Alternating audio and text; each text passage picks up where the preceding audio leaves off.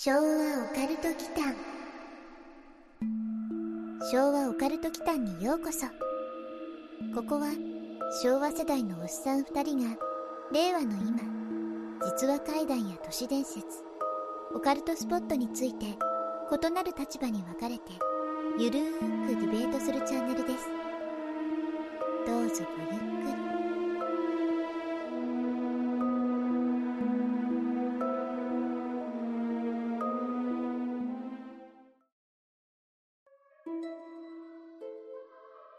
シャレコはタイムカプセルの手紙。俺の知り合いの超霊感体質女性から聞いた不思議な話。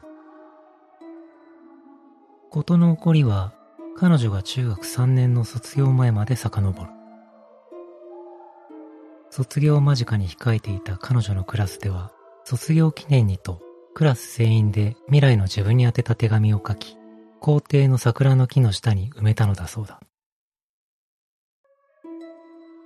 時は流れ、彼女が30の時、中学当時の旧友が集まり同窓会があった。その時、彼女は他のクラスメイトたちに卒業前に埋めたタイムカプセルのことを、覚えてる？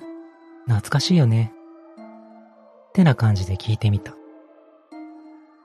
ところが、その場にいた全員が全員、は？お前何言ってんの？そんなことしてないだろタイムカプセルの存在を全否定する。彼女としては自分の記憶に確信があったし、他のみんなが覚えてないことの方が不思議だったのでその場では、絶対にタイムカプセル埋めたよ。って言い張ったのだが、やはりみんなの記憶にはそんなものは存在していない。まあ、そんなカプセルの存在など実生活では何の影響もないわけで、結局、その話は流れてしまったそうだが、彼女は一人、その存在を確信していた。確かにあの時、校庭のあの場所に埋めたのだ、と。ただ、彼女自身が未来の自分に宛てた手紙にどんなことを書いたのかだけはどうしても思い出せなかった。さらに時は流れて10年後、彼女が40の時に、その母校の中学校では校舎の増築工事が行われることになった。新築校舎が建設されるのは彼女の記憶にあるタイムカプセルを埋めた場所、校庭に植えられていた桜の木のある場所だった。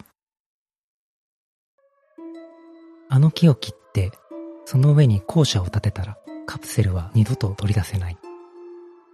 彼女はそう思ったのだがどうすることもできなかった。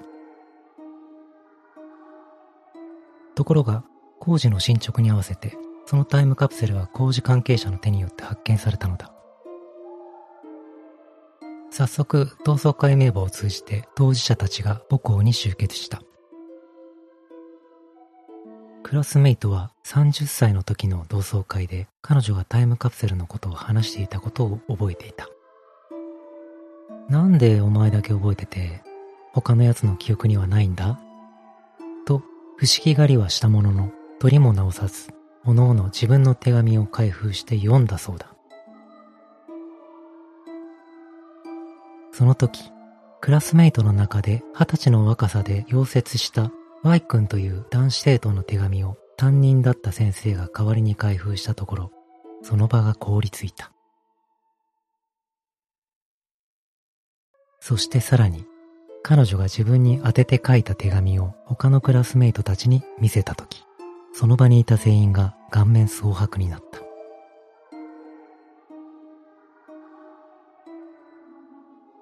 Y 君の手紙。このカプセルは、みんなが二十歳になった時、その存在が記憶から消え去るだろう。そして、その20年後に再び思い出される。しかし俺は二十歳で死んでいるのだ。イエイ。彼女の手紙。40歳の私へ。私は他のみんながカプセルの存在を忘れたとしても、私一人だけは絶対に忘れない。やったね。予言通り、二十歳で亡くなっていた Y 君。また、死んだ Y 君の手紙に呼応するかのような彼女の手紙。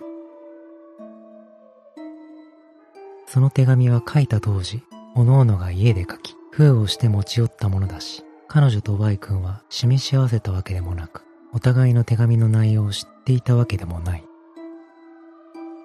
そして、手紙を書いた彼女自身でさえ、自分がそんなことを書いていたという記憶が欠落していたそうだ。一度皆、不思議なことがあるもんだ、と、妙に感心した様子。担任の先生は、これは本当に言霊の力だな書いてあることが現実になっている。と、のたまったそうだ。実は、彼女の母校であるこの中学校があった場所は、戦時中大きな病院が建っていたとのことで、空襲で各都動員の生徒たちが何十人も犠牲になった場所でもあった。そのため、校内には慰霊碑まで建っているという曰く付きの土地。実際彼女が在学中、霊感が強い彼女は何度も校内で心霊体験をしたとのことだが、それは割愛。昭和オカルト期間はい皆さんこんばんは、えー、昭和オカルト奇譚のマサです。やすくんことやすです。というわけでですね、はい、今回なんですけど、はい、あのねタイムトラベラーものやろうと思って。ほうほう。タイムトラベルって好きですか？好き？そういうあれだっけ？区分けだっけ？いやいや僕らのほら昭和世代でいうとやっぱりなんだろうな。BTTF BTTF Back to the Future ね。ああ。すいません、すいません、専門的に言っちゃって。バックトゥーザフィーチャーシリーズとか、まあ、その辺からみんな入ってるはずなんですよね。うん、そうですね。まあ、過去に行ったり、はい、未来に行ったりと。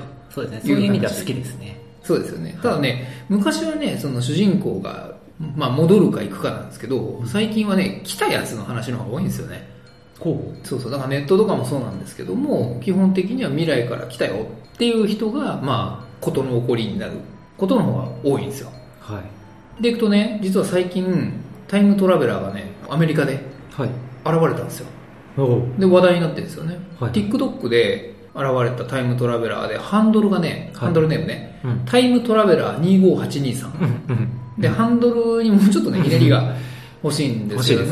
ねジョン・タイターみたいにちょっとこうかっこいい感じのが欲しいんですけど、そうですね。なのでね、今日はディベートとしてはもっとライトな感じにしようかなと思ってるんですけど、はい、まあ、この自称未来から来た未来人っていうのが結構ね予言をしてるんですよ、はい、でその予言っていうのをベースにこの人はガチなのか、はい、まあ、もしくは怪しいんじゃないのっていう、まあ、怪しいやつなんじゃないのっていうので進めたいなと思うんですよ。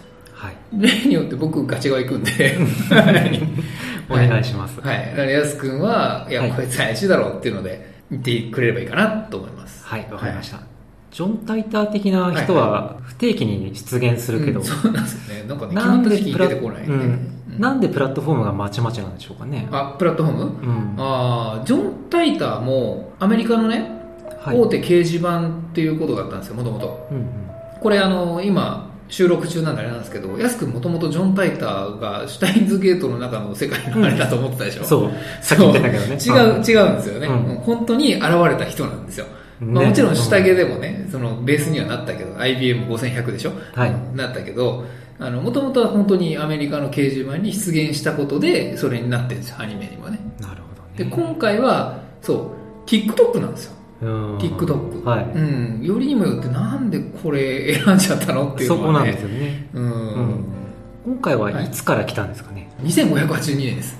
ハンドルの そう分かりやすいんですよ。はい。あのタイムトラベラー2582っていうのがその2582年から来たっていう数字の部分になってるんですよね、なので今からでいくと561年後の未来っていう設定なんですよね、はい、で逆に今から561年前で計算すると西暦でいうと1460年か、うん、で日本だと室町時代ですかね。なるほど、うん、2582年か。そうです。ここ100年の技術革新がすごいとはいえ、はいはいはい、逆に考えると室町時代。そう逆に考えるとね、仮にマサが室町時代にタイムトラベルしたとして、はい。はい何かを伝えるとしたら、どんな手段取ります、ああすっごいいい質問ですねそれ 本当ね僕自身はその戦国とかねはい。江戸時代幕末とかってあの辺大好きなんですよ、うんうんで室町時代ねあんまり造形が 深くなくっうてん。なるほど。で少なくともなんどうあったのかな瓦版的なもの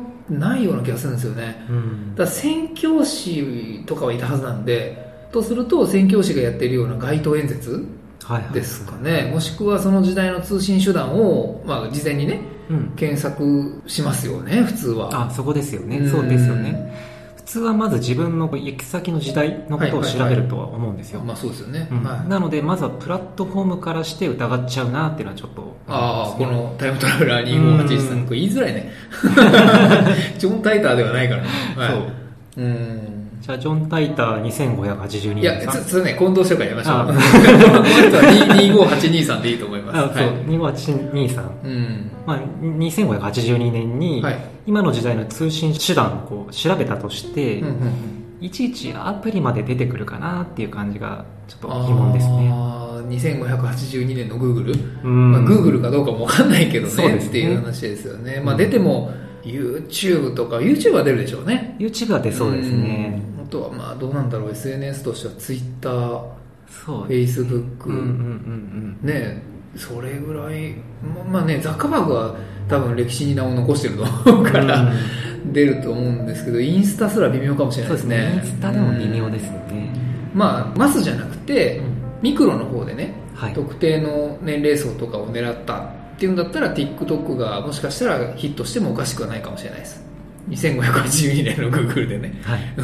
うん TikTok のイメージって、はい大事なメッセージを伝えるものではないような。おっと、ううんん。土星論きた、は いせいぜい Twitter ですかね。まあトランプ大統領基準とかだったらその辺じゃないですか大統領使ってますもね。んねうん TikTok ってティーンエイジャーがはしゃいでるしょうもない動画の印象しかない。辛辣ですね 安くにこの返しをすること多いんですけどそれに関してはね同感ですうん。うんなんか TikTok はやっぱりそうですよねなんかバイト先ではしゃいでみたみたいな To be continued みたいなそういうあああいう動画ばっかりのイメージですよね。なんで本当にねもっとプラットフォームを選ばなかったんですかね。うん。まあ25823のメッセージっていうのがその TikTok っていうことなんで動画なんですよ。はい。書き込みではなくてね、うんうん。ジョン・タイターは書き込みだったんですけどね、うんまあ、時代もあったんで。まあ動画っていうことだったら YouTube でやるべきでしたよねそうですね。そうあってほしかったですね。まあべきっていうかねさっきの話じゃないですけど561年後でもねなんとなく情報として残ってそうなやっぱ気はするんですそうよねですよね。だから TikTok にポストしている時点でまず怪しいなっていう。だね 現地で知ったとすればあり得る可能性ないですか？ああ、現地で。現地で例えばねその、はい旅先で道に迷った時と同じで、うんうんそのそもそもネットのアクセス方法すらだいぶ変わってるはずなんですよはい。今とね、うんうん。で明るい未来を想像しましょうよ。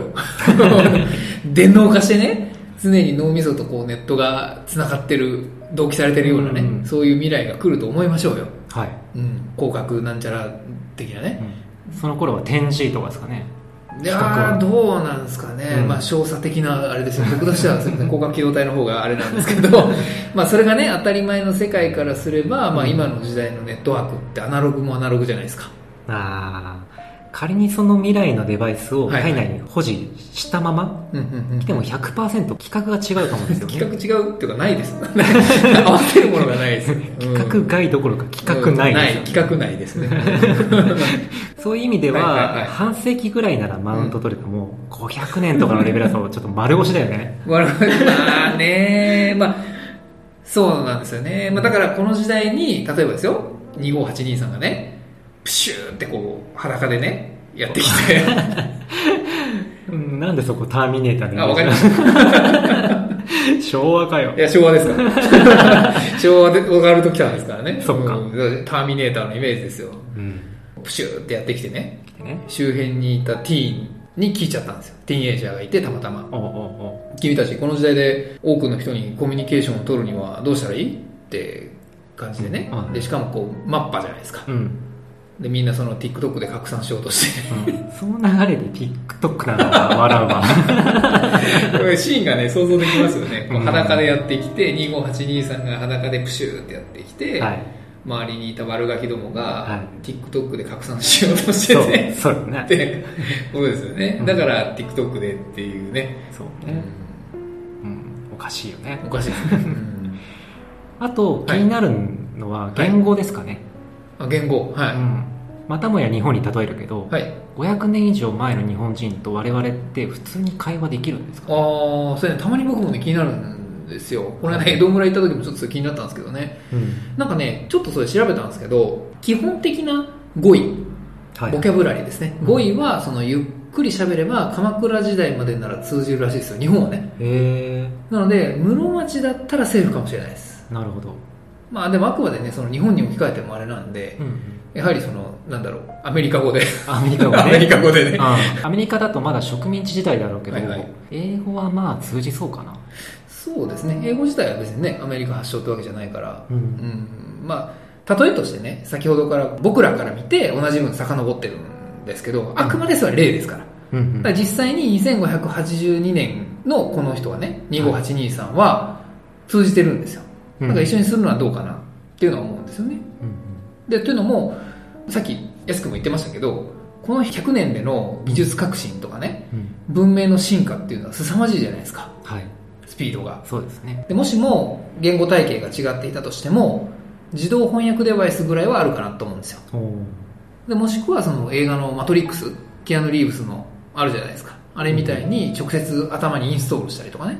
うんうんまあねまあだったらそのデバイス見せてほしいですよね物的証拠まあ難しいですけどねあとはこう機能を使ってはい。全世界の言語で話し出したら信じちゃああ、そうですね。まあ、うん今の話最初から言うと、デバイスは確かにね、あったら見せてほしいですよね。ううん確かに、ジョン・タイターはデバイスじゃないんだけど、なんかの設計図をね、公開したんですよ。ほタイムマシンの設計図かなんか出したんじゃなかったかな、確か。ジョン・タイターはね。はいまあ、この人もだからそれを見せれればよかったですよね。うんじゃあ脳内インストール説の方がいいのかな。まあでも確かに安くんのおっしゃる通りで、全世界の言語で同じことを言い出したら、自動翻訳デバイスがインストールされてるってことですもんね。そうですよね脳内にねうんうんそれだと確かにな、そうやってくれた方が信憑性は上がりますよね。そうですよねうん。ではい。怪しい方に振り切っていうのは変わらないんでますけど あ、まあそうなんですけど。はい。はい。この人は何がどうなる言ってるんですかはいはい。そうでした。肝心のそこなんですけど、はい。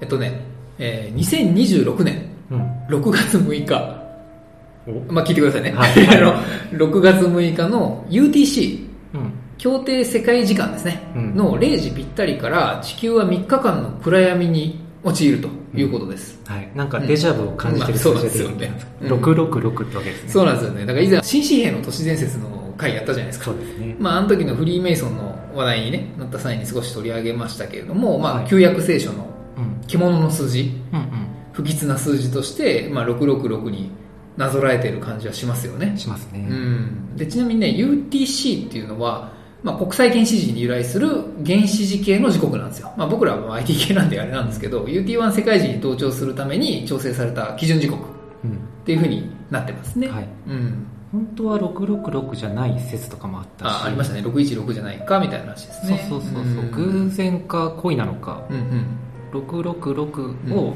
目立たせたいだけのおかしな人なんじゃないでしょうかね。やりすぎが派遣したんですかね。うん。なんかそれは日本まで絡んできちゃいますね、それね。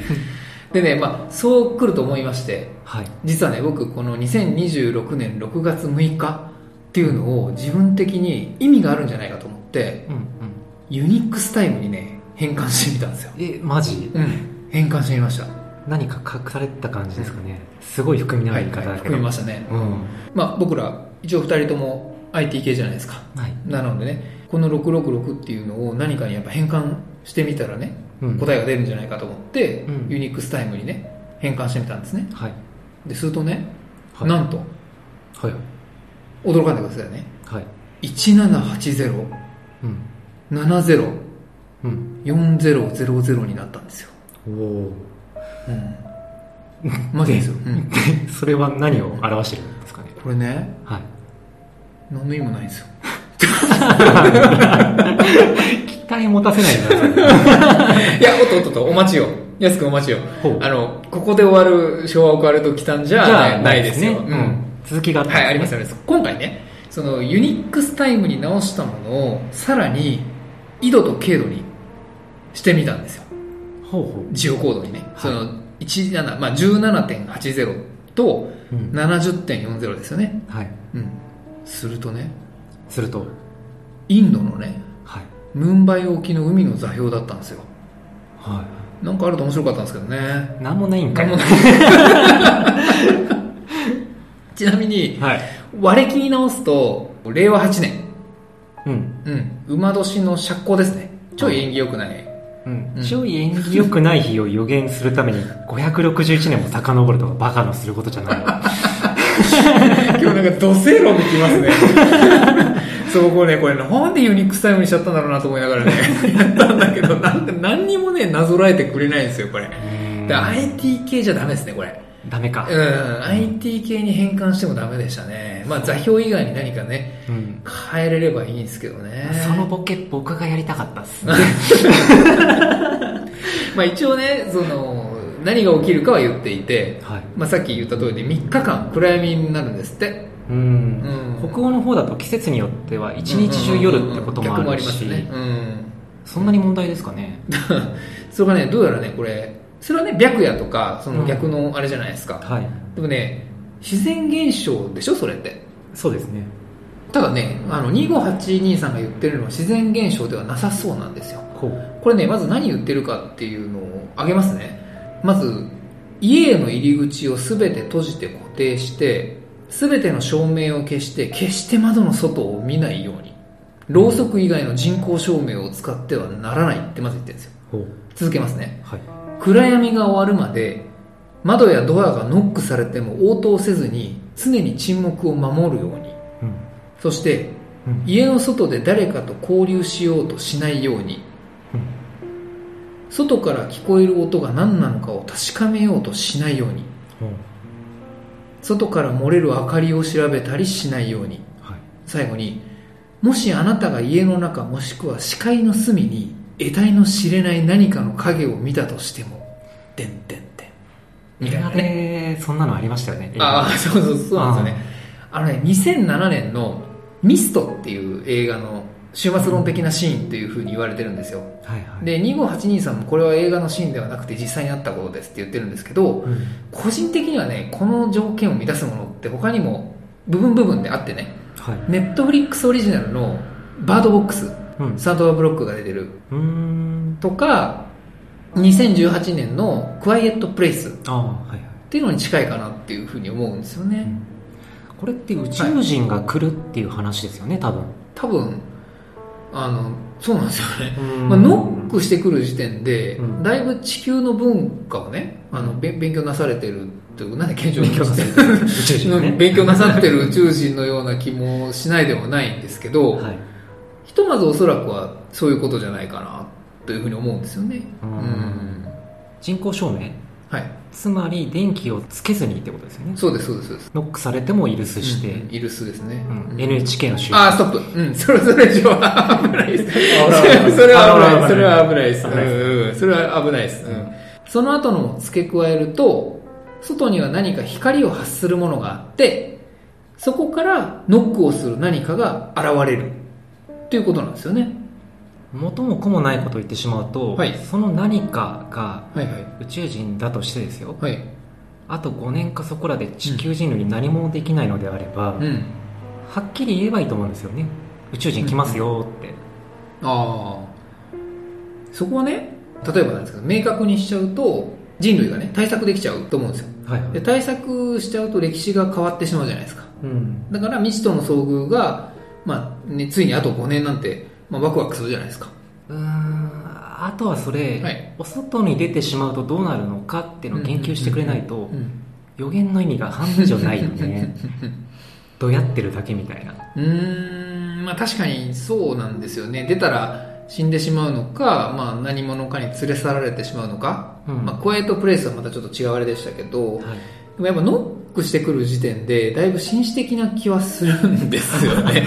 なんで、いきなりどうこうすることはないと思うんですよ。でうんどうこうするつもりだったらノックしないでいきなりやばい兵器使えばいいっていう話なんで。そうですよね紳士的ですね、かなりこれ。紳士的ですよね。ノックしてくるんですから。しかもノックするっていうのは、欧米とか、ね、あっち文化を学んでらっしゃるっていうそうことじゃないですか？ううん。知能レベルは高いってこと高いって。まあまあまあ、ね、地球に来てる時点で知能レベルは人類以上だと思うんですけど、うんはい。しかも3日でしょ？はいこの期間でどうこうなるってことは絶対ないですよね。なぜ言い切れるんです？いや、だってこの人、はい。2582年から来てるじゃないですか。うんうんうんうんそのね、安くんの返しをね、期待してました。はい。うん。その理屈で言うとね、彼が未来から来たことを肯定することになりますよ。ああ、しまった。そう。このディベートなかなか複雑ですね。うんまあ、僕の罠に完全にはまった感じですね。ハマっちゃいましたね。うん、まあね、その、クロノトリガーみたいにね、未来は未来として別の世界線みたいなのがあってね、はい。こう、わずかに生き残った人類がかろうじて生き残っていて、この時代に警告を鳴らしに来たとかね、うんそういう意図ならわかるんですよ。はい。神は7日で世界を作ったけど、まあ、宇宙人は3日で何をするつもりかっていうね。うーん地球までやってこれるはい科学力があるなら、はいはい野蛮じゃないと思うんですよね。うん、まあそうですね、科学力はね。そうん観光とか技術供与とかうんうんうん。あってもいいと思うんですよね。うん。資源の交換とか。うん。ゲーム的な話ですね。うん。うん。まああとはその、そもそも我々はこれ今宇宙人っていう前提で。話してるんですけど、宇宙人ではない可能性もうん。あると思うんですよ。うん。それこそね、3日間がね、はい。ハイパーお盆みたいなね。うんうん。資料の盆踊りをお思い出しますすごい映画出てきましたね。うんそのフレーズね。つまり、はい。この日に世界的に幽霊が現世に現れるってことですかね。そう、宇宙人か幽霊かっていう、このオカルト二軸をこれ持っていて、うん。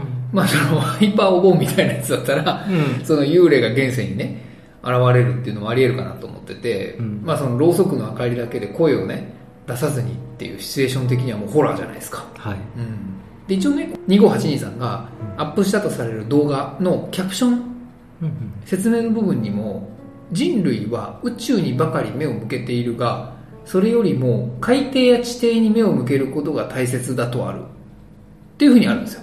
海底人とか地底人ってことですかね。そうそうそう、そうです。それって、で、まんまドラえもんですよね。ですよね。あの、海底祈願城とかね。はいまあ、昭和ですよね。竜の騎士とかですよね。ううんん。海底世界はちょっとロマンはあるけど、うん。ドラえもんの映画見てはい妄想書いただけとかだあ、ったりして、2582さん。ドラえもんを見て、うん。あー熱狂的なアニメファン。あー。で、ドラえもんの、まあね、大長編のドラえもん面白いですからね。うん。昭和のドラえもんって結構ホラーでしたもんね。うん。要素ありましたよね、ホラー要素。ホラー要素ありましたね。うん、全然話変わるんですけど、はい。今度そのテーマやりません？ドラえもんホラー。いいですね。うん、まあ、戻しますね。すいません。あ、ごめんなさい。これね、人類は宇宙にばかり目を向けているが、それよりも海底やって言ってるのはね、これもう一つの予言の方でしたわ。え、まだはい何か別のこと言ってるんですか、うんうん言ってます言ってます。えっとね、えーごめんなさいね。これもう一つ言っていて、後からもう一個予言が追加されてるんですよ。はい。今から2年後の2023年、ほ海で驚くべき発見がある。っていうふうに別の動画で言ってるんですね。う。うん、で、そう、2年後です。2023年に NOAA、まあ、アメリカ海洋大気庁というところがあるんですけど、うんそこが隠蔽を続けていた事実が明らかになるって言ってるんですよね。うんでさらに続けますと、はいまあ、2023年1月26日、うん。秘密のミッションに派遣された NOAA の科学者は、北極海の水中に巨大で異常な穴を発見した。うん。彼らは特殊な水中マイクを使ってこれまで聞いたことのない不気味な音を録音したんですけどうん。政府が、まあ、人々がパニックになるのを避けるためにこの音を一般公開しないことにした。ってえー言ってるんですよね。これすっごい具体的じゃないですか。う。ん。いつの他にはい。誰が何を、そう。4W2H ね。うん。これねしっかりやってくれる予言だとね分かりやすいですよね。ですよね。うん。でもですよ、はい。この件をはいここまで具体的にするなら、はい。2026年はい。6月6日の方、はい。はい。はい。もうもっと具体的に言えばいいのになってちょっと思うんですよね。今日土星論できますね本当ね。うん。うんあとはこの件との相関関係が知りたいな。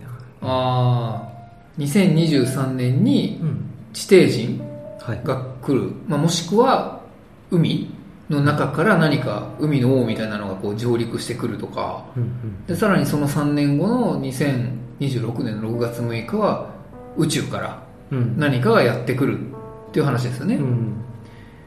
ん？なんかそういう漫画なかったでしたっけ？ねうん。ね、自分もね、そう思ったんですけど、これ、ワンパンマンじゃないですかね。なんか、今ね、ワンパンマンがすごい今、で出てきました、キャラが。うん。頭の中に。で、これ自体を、これ解決するのは日本ですかね。そうですね。うん。現実にはね、うん。埼玉いないから、まあ、いないですね。うん。うん。埼玉県人がなんとかしちゃうのかな。埼玉の代わりに埼玉県人が、そう。あの、これを解決するってことですか？そう。出身でもいいかもしれない。あ、埼じゃあ、我々じゃないですか？我々解決するんですか、これ？そうそうそう。へー。そんなはずねえな。はい。というわけで、今回、はい。タイムトラベラー25823についてうん。なんですけれども、はい。まあ、これ系の話っていうのは、少なくとも期日は出てるんですよね、もう。うん。2023年の1月と2026年の6月。はい。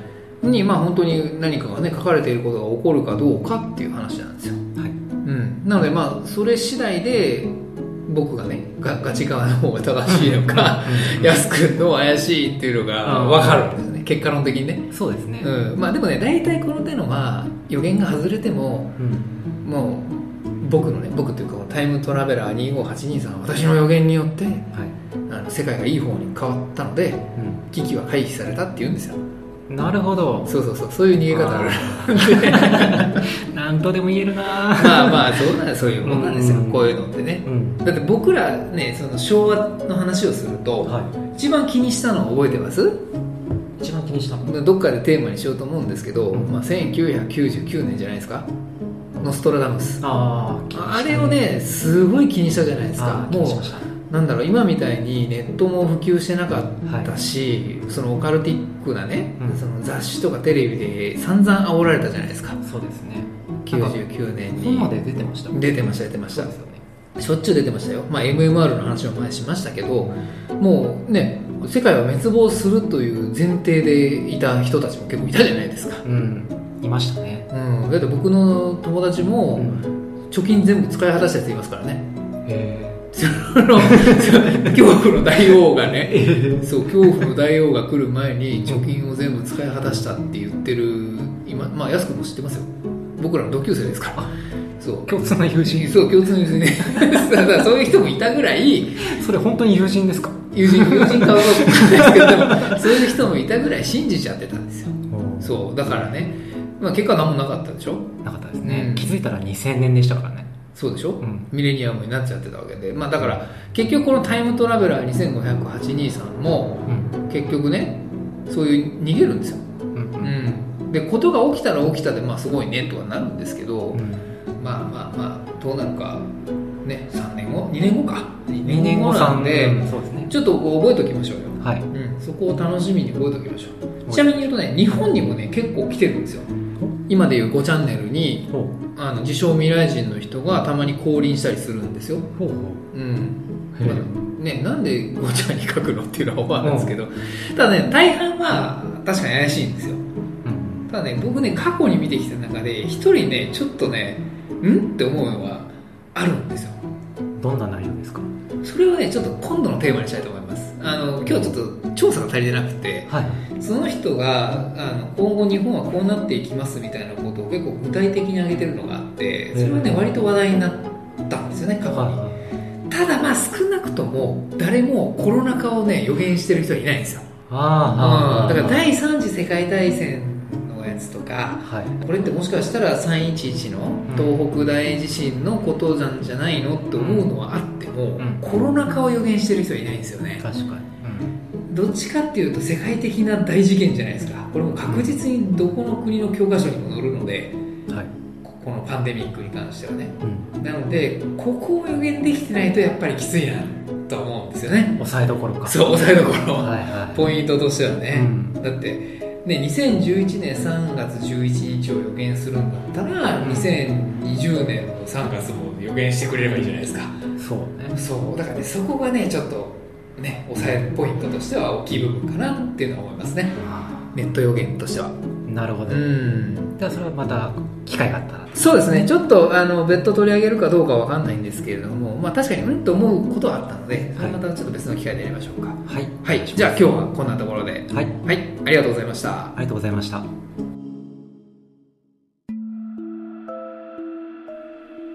最後までお聞きくださり、ありがとうございました。チャンネル登録もよろしくお願いしますね。